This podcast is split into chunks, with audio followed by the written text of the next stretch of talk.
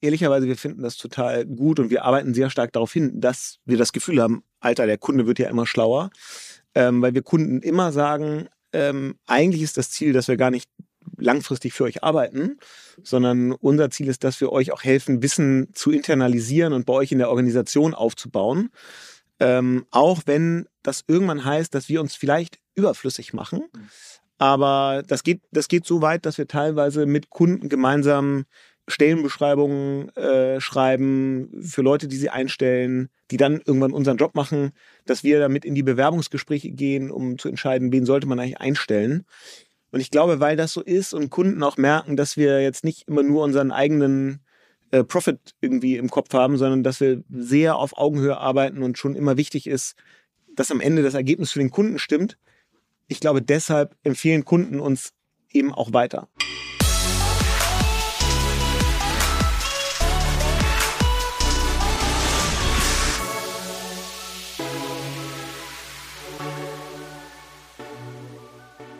Hallo, lieben Dank fürs Einschalten. Hier ist Digitale Vorreiter in dein Podcast zur Digitalisierung von Vodafone Business. Und mein heutiger Podcast-Gast kam aufgeregt in die Kabine und hat gesagt, wenn mein Handy klingelt, muss ich sofort weg. Ähm, und, und das äh, liegt eventuell daran, äh, dass nämlich sozusagen vom Kalender her könnte es irgendwie losgehen, äh, dass der, dass der liebe Jan Papa wird. Und insofern bleibt mal dran und schaut mal, ob irgendwann während der Sendung der Jan losläuft. Ich glaube, einen besseren Cliffhanger hatten wir noch nie. Achso, fachlich wird es natürlich auch spannend. Das, ja. das auch wichtig. Hallo Jan, herzlich willkommen. Schön, dass du bei uns bist. Hallo Christoph, ich entschuldige mich jetzt schon, wenn es die kürzeste Folge dieses Podcasts wird. Aber es liegt dann an meiner Verlobten, nicht an mir. Ja, ich werde pro Folge bezahlt. Insofern, ähm, mir tust du damit nicht weh. okay. Ähm, okay, lustig. Äh, ihr zu Hause habt es vielleicht gehört, da war gerade ein Schnitt, denn tatsächlich ging gerade die Tür auf ähm, und Jans Frau Verlobte. Verlobte. Äh, Verlobte hat tatsächlich angerufen, aber ähm, es war noch nicht der Jetzt geht's los Anruf, glaube ich. Ne? Aber tatsächlich relativ lustig. Äh, zwei Sekunden nachdem ich gesagt habe, mal gucken, wie lang die Folge wird, ging tatsächlich die Tür auf. Ähm, wie fühlt es sich an? Kam das Adrenalin hoch? Ja, absolut. Also kann ja. schon sagen, ähm, so langsam, ich merke schon, der, Puls schlägt ein bisschen höher. Ja, okay. Äh, schön, dass du trotzdem hier bist. Ähm, du darfst natürlich jederzeit äh, rausgehen, äh, wenn wenn wenn losgeht. Aber bis dahin sozusagen würde ich total gern nochmal so ein bisschen über das sprechen, was du heute machst. Wir haben uns ja schon vor über einer Dekade, glaube ich, kennengelernt. Und ähm, Ihr habt Fink 3 gegründet. Fink 3 ist eine Unternehmensgruppe inzwischen. Was ihr genau macht, da komme ich gleich drauf hin.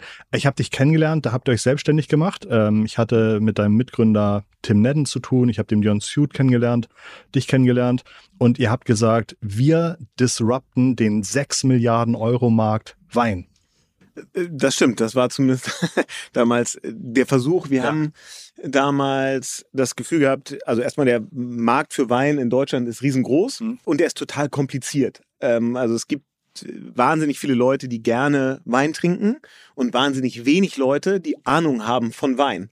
Und das Problem kann man noch lösen, wenn man den Wein offline kauft, weil man dann im Zweifel beim Weinhändler um die Ecke irgendwie sagen kann, ich will den mal probieren, bevor ich die Kiste mitnehme. Wenn man den Wein online kauft, ist es aber total schwer, weil ich eben dieses, naja, ich probiere ihn vorher so nicht habe. Und man hat eigentlich immer das Risiko, man kauft da jetzt eine Kiste Wein, sechs Flaschen, zwölf Flaschen und nach dem ersten Glas merkt man, hm, so gut schmeckt er nicht. Knallt nicht so. Und jetzt muss ich irgendwie auf die nächsten fünf Geburtstage, Wohnungseinweihungen oder ähnliches warten, wo ich dann die anderen Flaschen verschenken kann, weil selber trinken will ich sie nicht. Und die Idee war damals, ähm, so einen persönlichen Weinconcierge zu entwickeln, der deinen Weingeschmack kennenlernt, indem er dich ein paar Fragen fragt, ähm, indem es eine App gibt, äh, die, wenn du irgendwo im Restaurant bist oder bei Freunden und einen Wein trinkst, den du super findest, scannst du das Etikett ab. Wir erkennen, welcher Wein dir sehr gut geschmeckt hat, können das wieder zu deinem Geschmacksprofil hinzufügen, haben wieder zusätzliche Datenpunkte, über dann, die wir dann eben algorithmisch immer so die besten Weinempfehlungen geben können. Und die Idee war eben, dass wir gar nicht jetzt der, der Händler sind, sondern eher ein Marktplatz für so die großen deutschen Weinhändler, die wir alle angeschlossen haben. Und dann so über das größte Sortiment im Markt dann die besten Empfehlungen geben können. Wahrscheinlich, also ich, ihr wart mir jetzt zumindest nicht aufgefallen als die mega Weinexperten. Ich weiß nicht, vielleicht liege ich da total falsch, aber ich kann mir vorstellen, die Idee hat habt ihr euch ähm, in sehr langen strategischen Überlegungen zurechtgelegt oder bestimmt so eine Shortlist gehabt von Ideen und was spricht dafür? Was spricht, also eine typische strategische Herangehensweise. Ihr seid alles überdurchschnittlich schlaue Menschen. Ähm, und dann wurde es aber gar nicht so einfach und ihr habt auch irgendwann gemerkt, ah, vielleicht ähm, ist die Richtung, in die das Ganze geht, keine Richtung, die man noch irgendwie ein, zwei Jahre mitmachen sollte. Genau, also es war genauso wie du gesagt hast. Wir haben ähm, hatten so eine, eine Shortlist an, also erst eine Longlist, dann eine Shortlist an, an Ideen, an die wir so geglaubt haben. Und irgendwie hatten wir das Gefühl, dieses Weinthema, das ist ein Problem, das wir selber auch, mhm. auch kennen, weil wir eben keine Weinexperten waren. Und deswegen wollten wir das lösen. Haben dann auch, muss man sagen, zu früh zu viel Venture Capital, glaube ich, bekommen. Also es gab eigentlich nur eine PowerPoint und unsere Lebensläufe. Und dann haben wir auf einer für damalige Verhältnisse sehr hohen Bewertung auch irgendwie einen siebenstelligen Betrag eingesammelt. Ähm, und das war, glaube ich, total dumm. Das würde ich so nicht wieder machen, weil wenn man dann da irgendwie so eine hohe Bewertung und so durchsetzt, dann läuft man ja auch nur sehr hohen Erwartungen hinterher. Hm. Und hat viel weniger Zeit, so auszuprobieren und zu iterieren und am Ende ähm, hat es dann nicht funktioniert. Also das Geschäftsmodell ist so nicht aufgegangen. Es war schon so, dass die Kunden uns immer gesagt haben, die Qualität eurer Empfehlung ist richtig gut. Also die Weine, die wir bei euch bestellen, die schmecken richtig geil. Das Problem, warum es aber nicht funktioniert hat, war, dass du es im E-Commerce ja eigentlich immer, also in eigentlich allen Geschäftsmodellen so ist, dass du höhere Customer Acquisition Costs ja. hast, als du Marge machst auf der äh, Erstbestellung. Also du gibst mehr an Marketing aus, um einen Neukunden zu gewinnen, als du mit der ersten Bestellung an Deckungsbeitrag machst. Und das heißt, du musst aus jedem Kunden ja dann die zweite oder dritte oder vielleicht sogar vierte Bestellung rausquetschen, bevor die Unit Economics dann profitabel werden. Und obwohl eben die Empfehlungen super waren und der Wein den Leuten gut geschmeckt hat, war die Zeit, bis sie wiedergekommen mhm. sind, viel zu lang. Weil, und das haben wir eben vorher nicht gesehen, die Deutschen sind einfach im Schnitt keine besonders guten Weintrinker. Das sieht man schon am Durchschnittspreis einer in Deutschland äh, im, im, Handel verkauften Flasche Wein. Der liegt nämlich so ungefähr bei 2,50 Euro. Mhm. Ja, also wirklich 2,50 Euro. Mhm. Ähm, und wir haben halt gesehen, zu viele von unseren Kunden, die eigentlich happy waren, haben dann aber im nächsten Amazon-Paket irgendwie so einen Flyer gesehen, hier das Probierpaket, zwölf Flaschen zum Preis von acht mhm. und haben dann lieber das genommen, weil sie das Gefühl hatten, ja, gut, von den, von den zwölf Flaschen äh, mag ich vielleicht nicht alle, aber ist ja egal. Ich habe ja auf jeden Fall ein Schnäppchen gemacht ähm, weil ich musste ja nur acht bezahlen und dann passt es schon. Das war wirklich die Zeit, in der auf Pop-ups, glaube ich, in ganz Deutschland jeder jeden Tag zehn unterschiedliche Weinpakete angeboten bekommen hat. Ne? Ge ja. Genauso, genauso. Und ähm, dann dauert es einfach, ist die Zeit, die du überbrücken musst, bis dann die zweite, dritte, vierte Bestellung kommt, viel zu lang. Und dann musst du einfach viel zu viel Geld auf das Geschäftsmodell schmeißen, bevor das mal vernünftig funktioniert. Und dann haben wir mit unseren Investoren, finde ich, wirklich sehr, in einem sehr fairen Prozess, sehr auf Augenhöhe, äh, ohne jetzt Bad Emotions immer gesagt, okay, jetzt müssen wir anerkennen, es funktioniert nicht. Ähm, wir versuchen das, was an Assets da ist, irgendwie noch vielleicht zu verkaufen. Wir versuchen jetzt nicht noch mehr Geld zu verbrennen, als eh mhm. schon passiert ist. Und ähm, dann stellen wir es ein. Und wir drei, wir machen aber was anderes, weil wir trotzdem, auch wenn jetzt das erste Modell nicht geklappt hat, irgendwie das Gefühl hatten, so diese Dreierkonstellation, die sich ja, wir kannten uns ja schon aus dem Studium. Ähm, diese Dreierkonstellation ist gut und wir machen wieder etwas zusammen. Und das finde ich sind so ein paar Qualitäten, die dann irgendwie ähm, äh, rauskamen, die ich unheimlich beeindruckend finde und auch tatsächlich, glaube ich, ja, ich kann mir, ich kann mir vorstellen, dass, ähm, dass das die Erfolgswahrscheinlichkeit hinten hinaus irgendwie deutlich erhöht. Also ihr seid halt irgendwie nicht weggelaufen. Es hat keiner gesagt, so eine Scheiße, ich muss jetzt dringend irgendwie zu Google, zu Facebook, brauche wieder ein schönes sechsstelliges Gehalt und äh, irgendwie Zeug machen. Ihr habt euch zumindest nach außen nicht groß zerstritten. Ich glaube, ihr seid alles keine Menschen, die auf den ersten Blick irgendwie äh, wie die Choleriker rüberkommen, sondern ich glaube, ihr wart da sehr analytisch unterwegs. Und habt auch eine gewisse Ruhe behalten. Also auch da glaube ich, habt ihr nicht zu sehr geguckt, das Gras ist da grüner als hier. Ähm, ich traue mich gar nicht, eine gute Entscheidung zu treffen, sondern ihr habt, glaube ich, in Ruhe erkannt, unser nächstes Modell soll vielleicht früher anfangen zu zeigen, dass es funktioniert. Ein Agenturmodell ist ja daraus geworden. Diese Ruhe zu haben, ähm, zueinander zu stehen, analytisch zu sein, das hat mich ziemlich beeindruckt, weil das, glaube ich, damals genau ein Thema war, das ich nicht hatte. Mhm. Äh, und ich konnte das gar nicht, ich konnte das gar nicht nachvollziehen, wie ihr das, wie ihr sozusagen den, diesen Glauben behalten habt. Ähm, da kommt noch was Cooles hinterher. Ja, vielen Dank. Also ich bin da auch, bin da, da bin ich wirklich sehr, sehr dankbar für, mhm. Äh, dass uns so diese, diese Krise damals zusammengeschweißt hat. Mhm. Ne, manch, ich glaube, so Teams in solchen Situationen, entweder explodiert so ein Team mhm. und verkracht sich oder ähm, oder es entstehen Diamanten. Genau, mhm. ja, genau. Und uns hat das eher zusammengeschweißt, ähm, so diese Hitze. Und ich glaube auch, dass das daran lag, wie gesagt, ne, wir kannten uns schon, als wir gegründet haben, irgendwie neun Jahre, hatten zwei Jahre MBA gemeinsam durchgemacht und hatten einfach so ein total hohes Vertrauensverhältnis. Ähm, und Björn, Björn ist ja manchmal so ein sehr, sehr nüchterner, sachlicher Typ. Der hat immer gesagt, naja, ist doch ganz einfach. Also statistisch scheitern neun von zehn Startups. Wir haben jetzt eins gegen die Wand gefahren. Ja. Also müssen wir jetzt einfach noch acht weitere, äh, acht, achtmal weiter scheitern, bevor dann das zehnte Mal ein Erfolg wird. Äh, dann, das war so ein bisschen unsere Haltung, zu sagen, naja, komm, ähm, ist jetzt auch nicht, ist kein großer Marke, ist nicht schlimm, dass es ja, nicht geklappt hat. Absolut. Es ist schade, aber nicht schlimm. Ja. Ähm, und dann hat uns eben so dieses Agenturmodell, hat ja so ein bisschen uns gefunden ja. äh, und nicht andersrum, muss man auch sagen. Agenturmodell, oder beziehungsweise kannst du ein Wort finden, wie du äh, deinen Mitgründer Tim beschreibst? Also was, was, was für ein Substantiv oder Adjektiv beschreibt den Tim ganz gut? Ruhe. Mhm. Also Tim ruht mhm. einfach total in sich selbst. Mhm. Ähm, viel mehr als ich das tue. Mhm. Ähm, und das ja, ist natürlich in so einer Phase auch total wichtig. Welches äh, Substantiv oder Adjektiv würdest du für den Björn empfinden? Mit aller Positivität, äh, die man in dieses Wort legen kann. Äh, ich meine es wirklich positiv nerdig. Mhm. Und was meinst du, würden die über dich sagen? Energiegeladen und mhm. kommunikationsstark. In diesem Trio seid ihr dann weitergezogen, habt euer Agenturmodell aufgebaut, Fink 3. Was waren eure ersten Leistungen? Was sind eure Leistungen heute? Also tatsächlich war es ja so, nachdem wir Navinum beerdigt haben, haben wir gesagt, wir nehmen uns jetzt mal Zeit äh, und überlegen mal ganz in Ruhe, was wir so als nächstes machen.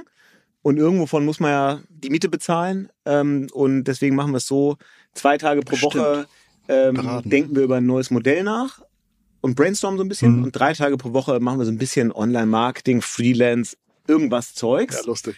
Und, äh, und ähm, das wird schon immer irgendwie gehen. Und ähm, dann sind wir wirklich zu der Zeit einfach überrannt worden mit Anfragen und waren ganz schnell an so einem Punkt, dass wir gesagt haben, okay, eigentlich haben wir gar keine Zeit mehr, jetzt über neue Geschäftsmodelle nachzudenken weil einfach so viele Projekte auf dem Tisch liegen und äh, abgearbeitet werden wollen. Und dann haben wir immer gesagt, naja gut, vielleicht hat, vielleicht hat die nächste Idee uns ja, gefunden ja. und nicht andersrum.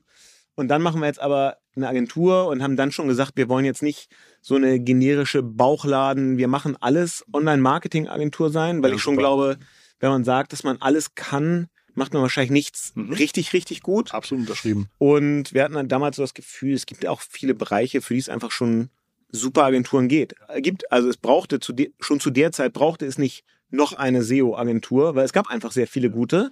Und ähm, wir haben gesagt, wir wollen so nach Feldern gucken, die ähm, im Online-Marketing, die vielleicht zu der Zeit noch sehr, sehr klein oder sehr früh so in ihrer Evolutionsstufe sind und äh, die aber das Potenzial haben, richtig groß zu werden. Und dann hatten wir natürlich so, dadurch, dass wir diesen Marktplatz für Weinhändler damals versucht hatten aufzubauen und schon sehr stark so mit, mit dem Thema Marktplätze im E-Commerce auseinandergesetzt. Und da gab es dann, das war genau zu der Zeit, als der Amazon Marketplace in Deutschland so richtig ähm, losging. Und da hatten wir dann so die ersten Anfragen. Wer, wer, nicht auf Amazon verkauft, das heißt, dass ich auf einmal als Händler im Dorf sitzen kann, mein Zeug zu Amazon schicken kann und Amazon verkauft. Also genau. kümmert sich darauf, darum, dass das eingelagert wird. Äh, ich kann das bewerben. Äh, es wird dann von Amazon verkauft und im Grunde. Nee, es wird eben nicht von Amazon verkauft, sondern es wird. Fulfilled. Es wird äh, auf dem Marketplace mhm. verkaufe ich mhm. als Händler mhm. mhm. oder als Marke ja. über Amazon ja. an Endkunden. Ja. Das Gegenteil ist ja das sogenannte Vendorenmodell, wo ich quasi eine B2B-Handelsbeziehung ja, mit Amazon right. habe mhm. und ich verkaufe denen einfach palettenweise mein Zeug und die verkaufen es dann auf eigene Rechnung weiter. Right, okay, perfekt. Genau, also das Thema Amazon äh, war damals so eins, ähm, wo wir sehr früh dabei waren. Dann haben wir damals so die These gehabt, es wird im B2B-Bereich, wird das Gleiche passieren, was im B2C-Bereich jetzt schon seit vielen Jahren so ist, nämlich dass Marketingverantwortliche viel mehr rechtfertigen müssen, warum geben sie eigentlich wofür Geld aus und was bringt das? Ähm, also, dass so diese Mechanismen des Performance-Marketings eben auch in den B2B-Sektor einziehen. Deswegen haben wir dafür eine Spezial-Unit mhm. gegründet, ähm, die auch sehr gut funktioniert. Und dann haben wir noch gesagt, so die Themen äh, CRM äh, und Analytics, da gibt es zwar schon viele, aber häufig sind die Ansätze da falsch, weil viel zu viel Geld in Technologie und Tools gesteckt wird und ähm, viel zu wenig äh, Firmen lesen eigentlich mal die Handbücher ordentlich und verstehen, dass man äh, viel weniger Geld einfach eigentlich in teure Zulizenzen geben müsste und äh, wenn man nur das Handbuch liest ähm, und viel schneller und viel günstiger zu guten Ergebnissen kommt. Und das ist heute auch ein Leistungsspektrum in der Fink 3. Man muss aber sagen, das mit Abstand größte ist das ganze Amazon Schrägstrich Marktplatzgeschäft. Kann man das, es gibt so, es, wenn ich, man kann so bei Amazon so einen, so einen Flowchart sehen, wo kommt das Geld her, wo geht das Geld hin. Kann man das bei euch auch ungefähr sagen, dass man sagt, 60 Prozent ist Amazon-Geschäft? Ja, also man kann schon sagen, so 60 Prozent ist Amazon, 25 Prozent ist äh, B2B mhm. und der Rest ist dann CRM und, und äh, Analytics. Wann habt ihr zuletzt euren Umsatz öffentlich gemacht? 2020, glaube ich, ne? Nee, ich glaube, wir haben ihn äh, in der GWA-Meldung äh, öffentlich gemacht, den mhm. Umsatz für 2021. Mhm. Ich glaube, es ist jetzt aber auch kein Geheimnis, den mhm. für 2022 zu sagen. Also es ist ein ähm, guter siebenstelliger mhm. Umsatz, den wir, den wir machen. Okay, sehr gut. Ähm, und das ist ja tatsächlich so eine, also ist ja quasi ist auch zu einem großen Teil Innenumsatz. Also das, ist, genau, das ist, das ist äh, Innenumsatz, mhm. also siebenstelliger Innenumsatz. Mhm. mhm. Ähm, natürlich gibt es auch einen Außenumsatz, weil wir für viele mhm. Kunden Media-Budgets irgendwie durchschleusen, dann wird es noch okay. größer, aber das, was, also die Zahl ist Innenumsatz. Mm, wenn ich mir jetzt eure Mitarbeitenden anschaue, was für Profile sind da vertreten? Sind das äh, 90 Prozent Sales-Leute? Also, wir haben bei Fink 3 ähm, unser Sales-Team besteht aus einer halben Person. Ist tatsächlich so. Also wir sind auf, muss man sagen, wir sind auf diese Größe irgendwie gewachsen, ohne Sales zu machen. Man, man, man kann nicht eine halbe Person anhören, ohne sich vorzustellen, dass da eine halbe Person sitzt. Ist, ist das, geht das nur mir so? ja, das stimmt schon. Okay, also eine halbe Stelle, ja? Ähm, genau, eine halbe Stelle. Wir haben tatsächlich einfach das Glück gehabt, jetzt auf diese Größe äh, wachsen zu können. Ähm, in dem ohne Sales. Inbound. Äh, genau, also einfach E-Mails beantworten und ans Telefon gehen, weil wir das also auf der einen Seite was ist das jetzt ein Signal für eure fantastische Qualität oder für eure für eure sozusagen Unterperformance im Sales und Skalierungsbereich? Mm, nee, ich glaube, wir hätten jetzt also wir sind jedes Jahr um sicher 30 Prozent gewachsen mhm. und das ist für eine Agentur, mhm. glaube ich, Menschen, auch Menschen, Menschen. Ähm, schon also viel schneller sollte man nicht wachsen, mhm. weil es halt ja nicht ist, ich schalte mal einen ja. Server an, sondern das geht nur mit Menschen und mit Strukturen und Prozessen, die mitwachsen. Und du musst gutes Onboarding sicherstellen, gute Weiterbildung der Leute. Du musst die richtigen Leute erstmal finden. Ähm, deswegen, ich glaube nicht, dass uns jetzt eine Salesperson viel mehr geholfen hätte. Ähm, wir sind gewachsen, ich glaube wirklich A, weil wir einen guten Job machen und Kunden uns sehr gerne weiterempfehlen. Ähm, und weil wir, glaube ich, auch sehr gut da drin sind, wenn wir für Kunden arbeiten, zu erkennen, was ist eigentlich, was sind vielleicht Probleme, die der Kunde hat, von denen er aber noch gar nichts weiß, ähm, und ihnen dann zu erklären, guck mal, das kommt auf euch zu, da müsst ihr eigentlich noch besser mhm. werden, da liegen noch Chancen, die ihr bisher gar nicht bearbeitet habt. Ähm, und da können wir euch aber auch helfen. Also wir sind auch ganz gut, was so Revenue Expansion angeht. Mhm. Also jedes Jahr mit, mit einem Kunden mehr Umsatz zu machen. Ähm, habt ihr das Gefühl, dass, also oft ist im Agenturmodell ja so, dass man euch bezahlt dafür, dass ihr noch ein paar Prozent schlauer seid als die Kunden selbst. Ist das ein hartes Rennen, so dass man sagt, oh Alter, der Kunde ist leider auch wieder ganz schön schlau geworden. Wie kann ich denn jetzt nochmal irgendwie drei neue Ideen generieren? Oder nee. ist das noch ein, ein, gutes Sparring, weil man einfach sagt, hey, ich sehe so viele Modelle, äh, mir fällt immer wieder was ein, was, was die Person nicht sieht? Ja, also ich glaube, es ist schon so, wir sehen natürlich mehr mhm. Modelle und haben den breiteren Blick mhm. und ähm, sind, das hilft natürlich. Aber ähm, ehrlicherweise, wir finden das total gut und wir arbeiten sehr stark darauf hin, dass wir das Gefühl haben, Alter, der Kunde wird ja immer mhm. schlauer, ähm, weil wir Kunden immer sagen, ähm, eigentlich ist das Ziel, dass wir gar nicht langfristig für euch arbeiten, sondern unser Ziel ist, dass wir euch auch helfen, Wissen zu internalisieren und bei euch in der Organisation aufzubauen. Ähm, auch wenn das irgendwann heißt, dass wir uns vielleicht überflüssig machen. Aber das geht, das geht so weit, dass wir teilweise mit Kunden gemeinsam Stellenbeschreibungen äh, schreiben für Leute, die sie einstellen, die dann irgendwann unseren Job machen, dass wir damit in die Bewerbungsgespräche gehen, um zu entscheiden, wen sollte man eigentlich einstellen. Und ich glaube, weil das so ist und Kunden auch merken, dass wir jetzt nicht immer nur unseren eigenen äh, Profit irgendwie mhm. im Kopf haben, sondern dass wir sehr auf Augenhöhe arbeiten und schon immer wichtig ist, dass am Ende das Ergebnis für den Kunden stimmt, ich glaube, deshalb empfehlen Kunden uns eben auch weiter. Du hattest eben ein Signalwort gesagt, bei dem mein Kopf stehen geblieben war. Das war, wir müssen ein gutes Onboarding machen. Mhm. Gibt es am Markt gute Onboarding-Tools? Denn ich habe nämlich lustigerweise dem Wester mal neulich eine E-Mail geschrieben und gesagt, lass mal zusammen ein Onboarding-SaaS gründen, aber er hat nie geantwortet. Ähm, aber tatsächlich ist Onboarding ein Thema, das ich mega spannend finde. Ja, also das ist ein Moment der dritten Art, weil okay. denselben Gedanken, den du hast, den, der treibt uns auch schon ja. ähm, um seit einigen Wochen oder ah, okay. Monaten und ähm, jetzt haben wir natürlich gerade was anderes zu tun, aber ja. ähm, womöglich, womöglich, haben wir gerade ein Projekt in dieser Richtung als so kleines Zeitprojekt initiiert, ja. Ähm, das genau darauf einzahlt, ja. Okay, äh, sehr interessant. Ähm, dann nächstes, nächstes Thema. Ich habe natürlich in der Vorbereitung, also weil mich das schon auch ein bisschen ärgert, natürlich, dass es bei euch alles so gut läuft, habe ich, gedacht, hab ich gedacht, vielleicht finde ich ja wenigstens ein paar schlechte Bewertungen bei euch und habe dann irgendwie am Google Business Profil geguckt, 4,7 oder sowas, 31 Bewertungen, irgendwie alles positiv. Sogar, sogar äh, Sven Schmidt hat positiv uns bei Google bewertet und wer Sven Schmidt kennt, ähm, aus dem OMR-Podcast, der weiß, dass der ja häufig für seine kritische Haltung äh, bekannt ist und sogar der hat da ein positives äh, Rating über Beyond Suit abgegeben. Das ist ja unfassbar. Dann war es ja okay, äh, wahrscheinlich okay. Ähm, äh, und dann habe ich bei Kununu geguckt und bei Kununu habt ihr auch ein unfassbar gutes Profil. Ihr habt tolles Feedback von den Mitarbeitenden. Also ich glaube, alles, was du eben gesagt hast, dass es euch wertvoll ist, dass irgendwie gute Leute zu euch kommen, dass es Onboarding klappt, dass die Leute sich wohlfühlen scheint auch zu klappen und scheint aber auch dann einfach, also es ist für euch wahrscheinlich strategisch wichtig, dass ihr sagt, wenn wir irgendwie die besten Leute kommen halt nur zu Unternehmen, die auch irgendwie die besten Arbeitsbedingungen schaffen, oder? Ja, absolut. Also das ist uns wirklich wichtig, ähm, uns richtig gut um die Leute zu kümmern. Mhm. Ähm, und zwar auf, also auf der einen Seite, na klar, unser Job funktioniert primär mit Leuten. Ähm, aber weil das auch, glaube ich, das ist so die Art, wie wir arbeiten wollen. Und Tim, Björn und ich, wir gehen einfach auch, es bringt einfach mehr Spaß, ins Büro zu gehen, wenn da Leute sind, die sich auch richtig wohlfühlen, die happy sind.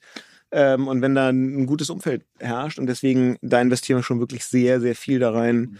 Äh, geile Büros zu haben, immer wieder Sachen zu machen, die so ein bisschen überraschen, die dafür sorgen, dass man über uns positiv spricht als Arbeitgeber, die dafür sorgen, dass die Leute sich bei uns richtig wohlfühlen, dass sie uns gerne auch als Arbeitgeber weiterempfehlen. Das ist für uns schon, äh, also jetzt gerade auch ein großer Teil meiner Arbeit. Mhm. Nun hat das Ganze so gut funktioniert, dass 2022 irgendwas Spannendes passiert ist. Wo eigentlich sollte der Podcast darüber gehen. Jetzt haben wir schon über so viel anderes tolles Zeug gequatscht, aber äh, ihr habt euch äh, gemerged mit einem mit einer amerikanischen Agentur. Genau, das ist richtig. Ähm, Im Februar 2022 ähm, haben wir nochmal einen größeren unternehmerischen Schritt ge gewagt. Ähm, und sind äh, zusammengeschlossen mit ähm, Fortress Brand aus New York. Das ist auch ein E-Commerce-Dienstleister, ähm, die ein bisschen anderes Modell haben als wir. Da kann ich gleich noch erklären.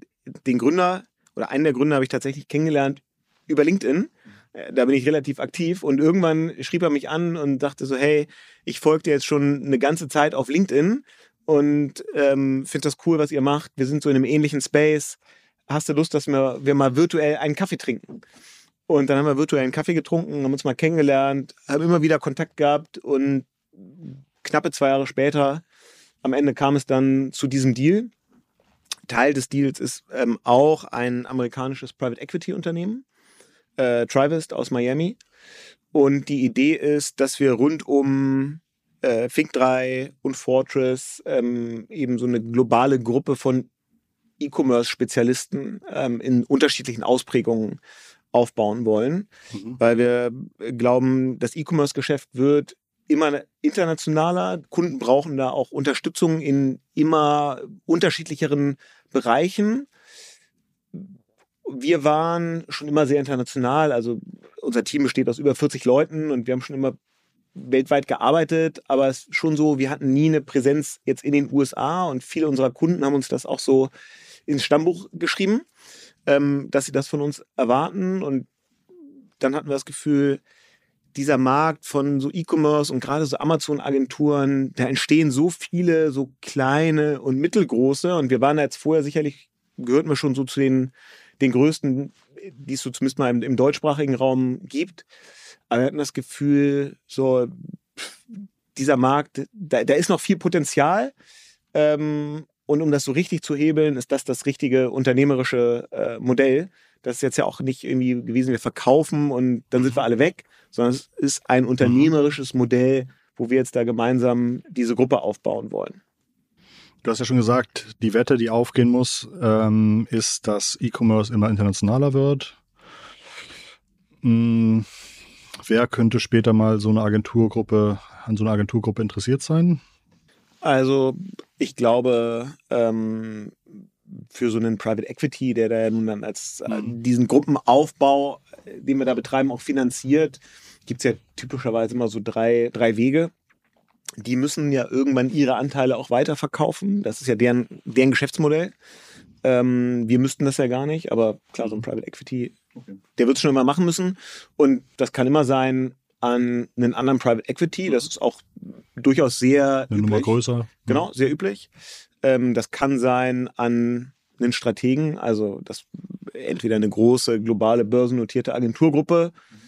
Das kann aber auch ein großer, großes Handelsunternehmen äh, oder ein großer internationale Multi-Brand-Firma äh, sein, keine Ahnung, sowas mhm. wie äh, Unilever oder was weiß ich. Ähm, und es kann natürlich jetzt, also mal theoretisch, davon sind wir sicherlich weit weg, aber es kann auch ein Börsengang sein. Mhm. Cool. Ähm, nun haben wir dich hier sitzen als absoluten Experten für auch B2B-Marketing. Hast du vielleicht nochmal drei actionable Ideas oder zwei oder eine, die so toll ist wie drei, ähm, was ich als Unternehmen dieses Jahr auf jeden Fall im Marketing beachten sollte oder wo ich vielleicht wenig Wettbewerb habe oder? Ich glaube, es gibt so zwei Themen, die jetzt, die schon im Moment im B2B-Marketing echt spannend und, und wichtig sind. Das eine ist jetzt, wo wir die Pandemie ja nun hoffentlich mal endgültig hinter uns haben, äh, kommen ja die ganzen großen Messen wieder. Und ich glaube, da haben viele Unternehmen noch sehr viel Potenzial bei der Frage, wie gestalte ich eigentlich meinen Messeauftritt? Und zwar nicht nur den Messeauftritt, sondern auch die Zeit davor und die Zeit danach. Mhm. Wenn wir mit Kunden über sowas reden, dann sagen wir immer, äh, so ein Messestand ist eigentlich wie eine Landingpage. Mhm. Ja? Ähm, und äh, was braucht die? die? Die braucht erstmal Traffic. Das heißt, ich muss mir im Vorfeld schon Gedanken machen, wie sorge ich denn dafür, dass meine Vertriebsmannschaft, die da rumläuft, auf dem Stand richtig gut ausgelastet ist.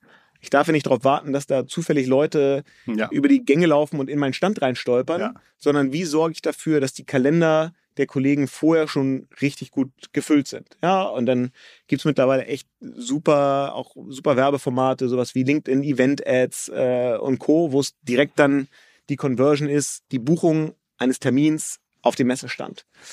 So, das zweite ist, ich brauche halt richtig guten Content. Mhm. Ja, also ich muss mir immer überlegen, was findet auf dem Messestadt statt. Mhm. Ähm, irgendeine Masterclass, die da, äh, die ich da halte, irgendeine Präsentation, sowas zum Beispiel. Und ich muss vernünftig messen, wer ist denn da eigentlich auf dem Messestand? Es reicht ja nicht, wenn ich hinterher sage, der Stand war richtig voll, sondern ich muss ja wissen, wer waren denn da die Besucher? Und dazu braucht es einen Prozess, dass ich irgendjemanden habe auf diesem Stand, der jeden, der da sich am Stand anmeldet und kommt, erstmal hier den Namensbatch nimmt und den QR-Code abscannt. Oder wenn kein QR-Code drauf ist, ein Foto macht, damit ich das hinterher in mein CRM überführen kann und dann nach dem Event äh, eben auch nochmal nachfassen kann, äh, Follow-ups machen kann, weil ich weiß, wer war eigentlich da. Und das dritte ist, dass wir eigentlich auch mal empfehlen, so dass, wenn ich dann schon viel Aufwand in Content-Produktion stecke, weil ich da irgendwie eine geile Masterclass oder irgendwas mache, dass dann doch auch äh, zu filmen und ein bisschen hochwertiger zu produzieren und das auch nach dem Event dann nochmal so als für so Gated Content Kampagnen zu nutzen. Gated Content heißt typischerweise, ich sage dann, hier gibt's äh, ein super cooles Webinar oder das Video von unserer Masterclass, kann man sich hier angucken, das White Paper da runterladen. Man muss halt nur seinen Namen und seine E-Mail-Adresse hinterlassen. Das sind ja auch so typische Lead-Generierungstaktiken im B2B-Bereich.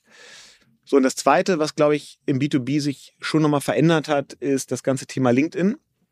LinkedIn ist ja so spätestens so mit dieser Einführung des Creator-Modus ist das ja weggegangen von nur persönlichen Beziehungen, die ich auf LinkedIn habe. Also ich kenne da jeden und ich bin mit jedem persönlich connected, hin zu noch mehr Social Network. Ich folge einfach Menschen, die auch irgendwie was zu sagen haben fachlich. Und ich glaube, da müssen Unternehmen noch viel, also häufig besser verstehen, wie sie eigentlich die LinkedIn-Profile ihrer wichtigsten Mitarbeiter, wie sie die eigentlich strategisch hebeln können und ähm, wie sie die befähigen, da guten Content zu posten und das jetzt nicht irgendwie den Kollegen selber überlassen, da irgendwas zu posten mit schlechten Fotos und äh, Rechtschreibfehlern und was weiß ich, ne? sondern Wege zu finden, wie kann ich eigentlich mein Vertriebsteam, mein CEO, ähm, wer auch immer das Gesicht nach draußen ist, wie kann ich die enablen, viel besser und zielgerichteter auf LinkedIn zu kommunizieren, weil das ein total wichtiges strategisches Asset ist ähm, für die Firma im B2B-Marketing. Traumhaft falls du noch ein drittes hast, äh, sollen die Leute dir sozusagen eine E-Mail schreiben und du gibst ihnen den dritten Tipp sozusagen per E-Mail? Das, das ist eine sehr gute Idee. okay, äh, Kontakt finde ich unten, finde ich unten in den Shownotes. Gibt es noch ein besonders dummes Beispiel, wo du sagst, wie kann ein Unternehmen so viel Geld dafür ausgeben, wo man überhaupt nicht sagen kann, ob da am Ende was rumkommt? Ähm, also ich ist immer schwer zu sagen. Mhm. Es gibt natürlich schon viele Beispiele, wo Firmen irgendwas im B2B-Marketing machen, wo, wo man jetzt von außen drauf guckt und sagt, was soll das? Mhm. Häufig wird sich dann ja so ein bisschen rausgeredet mit, nee, das ist ja für uns Branding. ne? ähm, und Branding ist ja immer so schwer messbar, abgesehen davon, dass das vielleicht auch nicht immer stimmt. Ähm, aber da gab es eine Kampagne, wo ihr, wo man gesagt hat, da hat die Branche sich irgendwie äh, drüber zerrissen. Nee, also das nicht. Ich versuche auch immer, ich finde es auch immer schwierig, jetzt ich versuche ja mal lieber positiv oder über Firmen zu sprechen, die Sachen richtig gut machen, anstatt jetzt so Einzelbeispiele, die vielleicht nicht so gut waren, ähm, rauszuheben.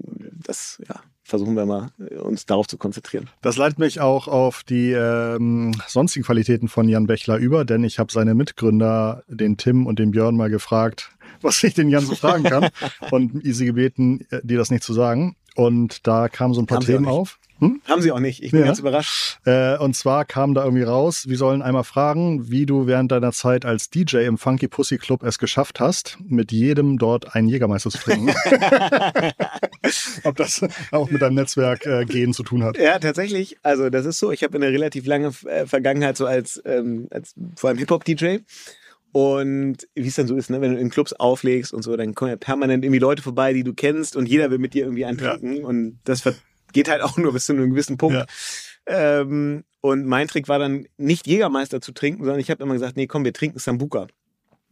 und, und in den Läden, wo ich dann häufig aufgelegt ja. habe, hatte ich auch den Vorteil, dass ich das ganze Personal am Tresen kannte. Ja. Und da war es schon immer, also war allen bekannt, wenn ich an den Tresen komme und sage, ich hätte gern no äh, drei Sambuka und einen für mich, dann war halt no einer, way. war immer Leitungswasser. Und ähm, es hat keiner gemerkt und alle waren irgendwie alle überrascht, waren wie viel Sambuka ich trinken kann. Unfassbar. Das finde ich relativ witzig. Das ist sehr gut. Also das ist auf jeden Fall schon mal eine schöne Geschichte. Und dann äh, die zweite Geschichte war, dass du einen relativ guten äh, Linkbait-Erfolg für deine Stellenanzeige Head of SEO bei Navinum bekommen hast. Ähm, Codewort Handelsblatt. Was fällt dir dazu ein? Ja, also was kannst du dazu erzählen? Ist ja alles verjährt. Also, viele Startups machen das ja gerne so, dass sie ähm, Logos von Medienunternehmen, die über sie berichten, auf die Website packen.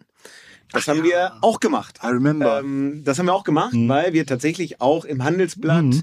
erwähnt worden waren. Und da habe ich mir gedacht, das ist ja super, die haben über uns geschrieben. Also habe ich das Handelsblatt-Logo gesagt, das kommt jetzt hier auf die Website. Ähm, und dann verlinken wir von dem Logo auch noch irgendwie auf den Handelsblatt Artikel mhm. über uns. Und irgendwann äh, flatterte eine Rechnung, ich weiß nicht, 1000, 1500 Euro oder so äh, bei uns äh, bei uns ein für jetzt irgendwie nicht genehmigte Logonutzung. Und das hat mich wahnsinnig aufgeregt, äh, weil ich irgendwie das Gefühl hatte, wenn euch das stört, ey, dann ruft doch einfach an, dann nehmen wir es auch runter. Aber da jetzt sofort irgendwie so eine 1500 Euro Rechnung zu schicken, das ist irgendwie nicht cool. Ähm, vor allen Dingen in so einer Zeit, wo alle mal gesagt haben, wir brauchen mehr Gründer und mehr Startups und wir müssen Gründertum fördern. da habe ich gedacht, das ist jetzt irgendwie so das Letzte, was irgendwie hilfreich ist. Und dann habe ich mir gedacht, wenn wir jetzt diese 1500 Euro schon zahlen müssen, was ja unstrittig war, natürlich mussten wir die bezahlen, habe ich gesagt, dann will ich sie aber wenigstens als äh, SEO-Budget verbuchen und äh, habe einen ziemlich ähm, äh, verärgerten Facebook-Post geschrieben, wo ich das alles ähm, kommentiert habe, warum es so ist und mich gefragt habe, irgendwie, ob das Handelsblatt, ob die handelnden Personen da irgendwie eigentlich noch alle Latten am Zaun haben. Und habe dann, glaube ich, auch noch so ein paar Medienjournalisten unter diesem mhm. Artikel vertagt, um sicher Super. zu sein, dass mhm. die das auch wirklich sehen. Mhm. Und am Ende hat es geklappt, äh, dass es dann in, weiß ich nicht, ähm, äh, im Touri-Newsletter und Gründerszene und deutsche Startups und Werben und Verkaufen und weiß ich nicht. Also jedenfalls haben alle möglichen Fachmedien mhm. dann darüber geschrieben, dass das Handelsblatt so ein kleines Hamburger Wein-Startup da jetzt irgendwie abmahnt. Ähm, und natürlich haben die dann irgendwie es sich auch nicht nehmen lassen, irgendwie einen Backlink zu setzen äh, auf navinum.de, was dann äh, zumindest aus SEO-Perspektive ganz, ganz okay war. Unfassbar. Den Mann sollte man also verfolgen, den sollte man auf dem Zettel halten. Auf jeden Fall auch auf LinkedIn zuhören, denn äh, da kommen vielleicht auch noch die anderen ein oder anderen Tipps in Zukunft rum. Ähm, damit sind wir schon am Ende, Jan. Ich danke dir ganz, ganz herzlich, dass du so offen, unterhaltsam und interessant erzählt hast. Das hat mir sehr viel Spaß gemacht. Ich wünsche dir ganz viel Erfolg mit deinem nicht so wichtigen beruflichen Baby und noch viel, viel mehr Erfolg mit deiner Familie dieses Jahr. Denn, ja, vielen Dank. Äh, genau, irgendwann wird es ja jetzt losgehen. Und ähm, ich denke an dich, ich wünsche dir alles Gute. Vielen, vielen Dank, dass du bei uns warst. Hat Spaß gemacht. Danke dir. Damit würde ich sagen, hören wir uns auch wieder, und zwar nächste Woche Montag, denn da haben wir einen tollen Gast oder eine fantastische Gästin bei uns. Ich würde mich freuen, falls auch du wieder einschaltest. Bis dahin ganz liebe digitale Grüße von Jan Bechler und Christoph. Bis bald, ciao.